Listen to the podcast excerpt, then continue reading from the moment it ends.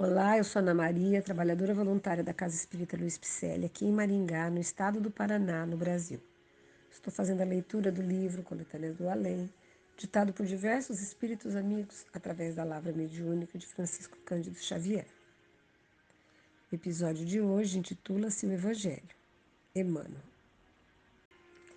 Entre a manjedoura e o Calvário, guarda-se a lição eterna do Cristo na primeira, ergue-se a humildade, clarificando o caminho dos homens. No segundo, erguem-se a esperança e a resignação na providência divina. Nesses dois capítulos, imensos pela sua expressão simbólica, encerra-se todo o monumento de filosofias do cristianismo. Vinte séculos decorreram. Os primeiros mártires da fé edificaram as bases da doutrina do crucificado sobre a face do mundo uma luz poderosa irradiava-se da cruz, iluminando as estradas da evolução em todo o planeta.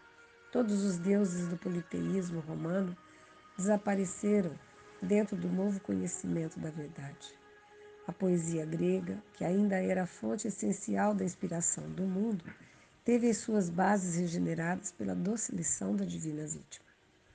Mas a ambição de domínio sobrepõe-se ao sacrifício e ao martírio o imperialismo romano não tardou a se manifestar, travestido nas mitras episcopais, e a grande lição do Calvário foi esquecida no abismo das exterioridades religiosas. A má-fé e o embuste rodearam o Evangelho, enegrecendo-lhe as páginas e a figura luminosa do Cristo foi adaptado por todas as filosofias, por todas as escolas e interesses particulares.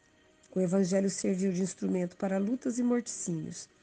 Os homens, tocados de egoísmo e ambição, procuraram torcer-lhe os ensinos como se estes se constituíssem de textos de leis humanas e falíveis.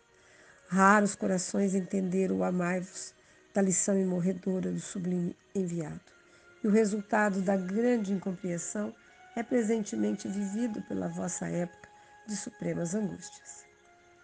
Será talvez ocioso a vós outro nossa insistência no exame da civilização em curso, falha de valores espirituais. Acresce notar, porém, que o nosso esforço deve caracterizar-se pelo trabalho de encaminhar a luz divina ao vosso entendimento. O mundo, na atualidade, experimenta transições angustiosas e rudes.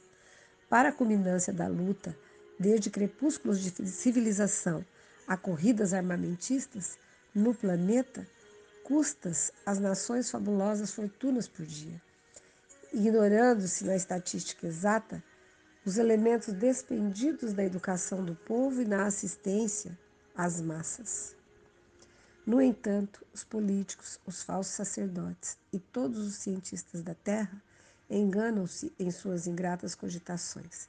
A direção do orbe pertence a Jesus, cuja mão divina permanece no leme, apesar da escuridão da noite e não obstante a força destruidora da Procela.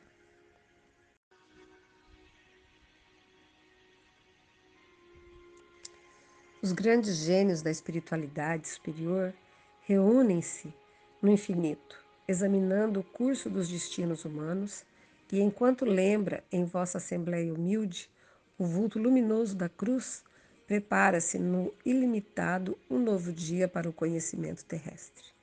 O cristianismo marcou uma era diferente e os séculos futuros viverão a claridade de uma outra luz que em breve raiará nos horizontes da terra para o coração aflito e sofredor da humanidade.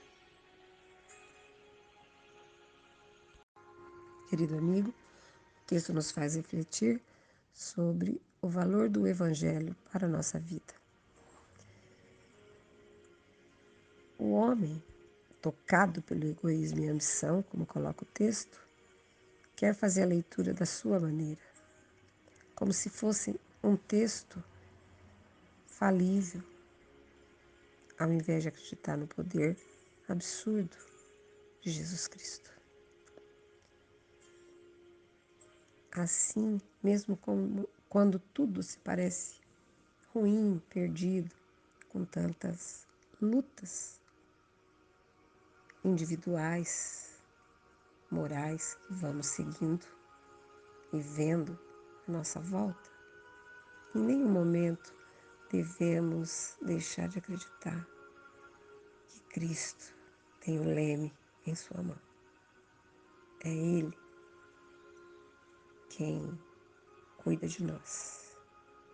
E tudo que acontece é somente para que aprendamos e sejamos melhores, conquistando cada dia o nosso espaço, a nossa vida junto ao Pai.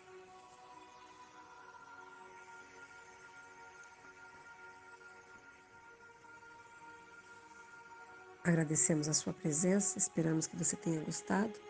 Mande um alô nas redes sociais, do Facebook e Instagram, com o nome Celpe.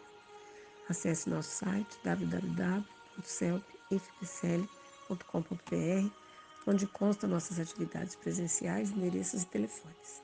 Receba nosso abraço e muito obrigada pela companhia.